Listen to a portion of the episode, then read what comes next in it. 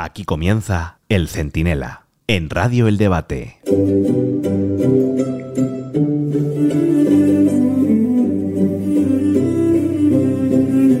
Pues mientras el PP y Vox explicaban con pelos y señales su acuerdo de gobierno en la comunidad valenciana, adiós Chimo sustentado sobre todo en una rebaja de la presión fiscal y el fin de la inversión catalanista de la anterior generalidad, el PSOE, vaya, se cubría de gloria una vez más, explicando sin querer sus pactos y amores con Bildu, ¿eh? que esto ya va en serio. Esto no es un roce ni un fin de semana loco, esto ya es ¿eh? un matrimonio en toda regla que aquí mucha fanfarria con la extrema derecha y la derecha extrema, que son frases hechas vacías e insultantes para millones de votantes respetables, y lo realmente grave son los pactos socialistas con los filoetarras.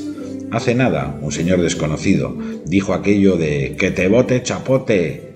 Hoy es el propio PSOE quien parece pedirle el voto al asesino de Blanco y a todos sus colegas de manada.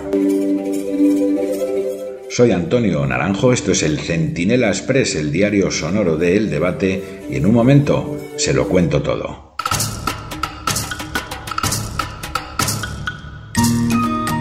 Todo comenzó con una frase del delegado del gobierno en la Comunidad de Madrid, Francisco Martín Aguirre, un socialista de estricta observancia sanchista durante un desayuno informativo. Vamos, un pelota a cambio de un sueldo fijo, que es lo que le gusta a Pedro Sánchez.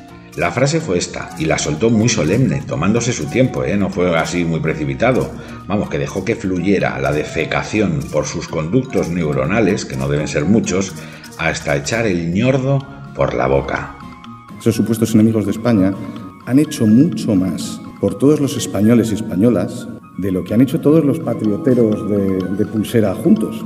Han contribuido a salvar miles y miles de vidas de ciudadanos españoles apoyando el estado del alarma, han contribuido a dignificar la vida de millones de pensionistas españoles, mejorar las condiciones laborales de millones de ciudadanos y ciudadanas de todo nuestro país.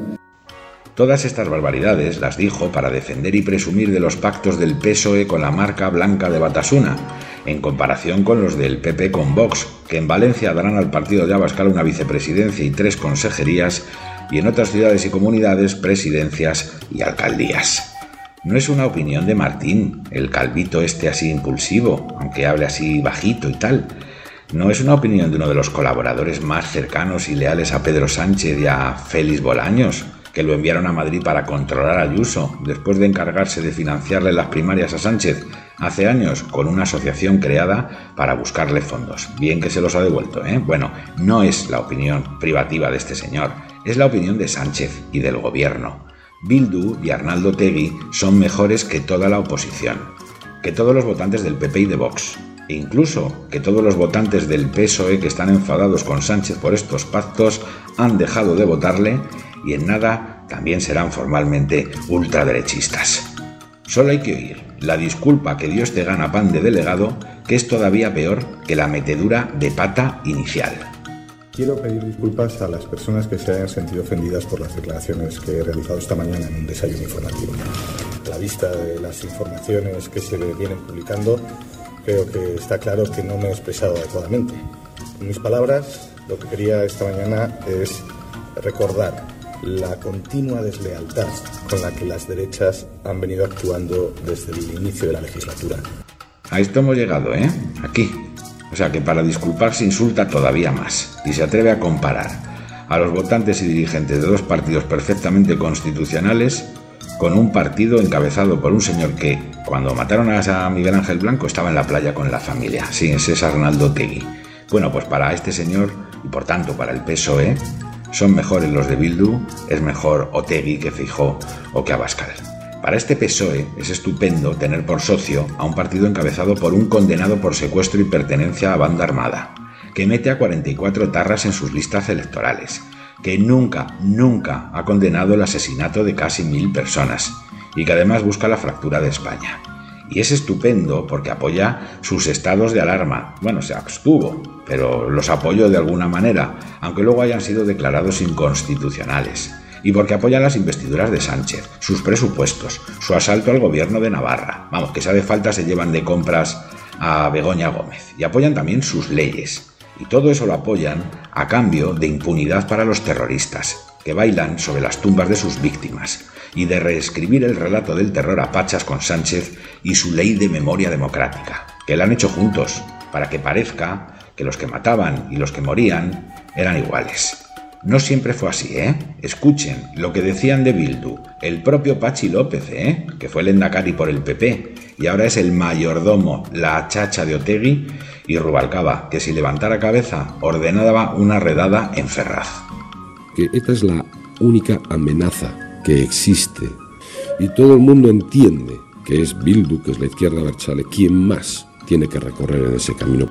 Que Bildu está en la estrategia de ETA, que la documentación de ETA describe la operación de formación de esa coalición electoral que es Bildu. Y segundo, que en las listas de la coalición Bildu existen personas que están vinculadas directamente con Batasuna. Que votando al PNV impedirán que Bildu decida que será justo lo contrario, que será Bildu quien maneje al PNV en su ruta soberanista.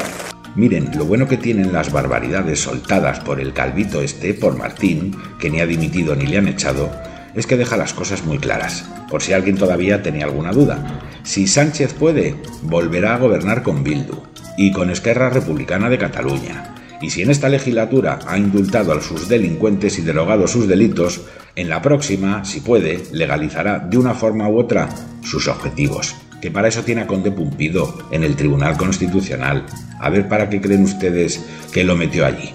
Bildu vuelve a estar en el primer plano de la actualidad, algo que horroriza a Sánchez pero no puede disimular. El debate esta semana ha revelado una información que demuestra que la complicidad con Otegui nunca ha cesado, por mucho que ahora intenten así como disimularlo y que parezca un accidente, que no es lo que parece, en las negociaciones en Pamplona y en Navarra. Y es que Sánchez ha tenido que reconocer por escrito, por escrito, que no hizo nada ni para evitar que 44 terroristas fueran a las listas electorales de Bildu el pasado 28 de mayo, ni para evitar que una vez celebrados los comicios los elegidos tomen posesión, entre ellos asesinos con delitos de sangre. No hizo nada, nada. El mismo que le aplicó a Ayuso un 155 sanitario en Madrid, el que ha denunciado hasta en Europa a Moreno en Andalucía por lo de Doñana, el que moviliza a la Fiscalía General o al Constitucional contra Vox y todo lo que se menee si hace falta por sus opiniones sobre la ideología de género. No hizo nada para tratar de evitar que terroristas entren en ayuntamientos y diputaciones a reírse de sus víctimas. Esto es Sánchez, esto es su PSOE. Insulta a los adversarios y se alía con los adversarios de España. Pero eso sí, con la ayuda de Bildu, esos grandes patriotas, con amigos que mataban un poquito, pero bueno, ayudan mucho a Sánchez. Luego se extrañará de no poder pisar la calle, porque allí solo se escucha que te bote chapote y Otegui de rebote.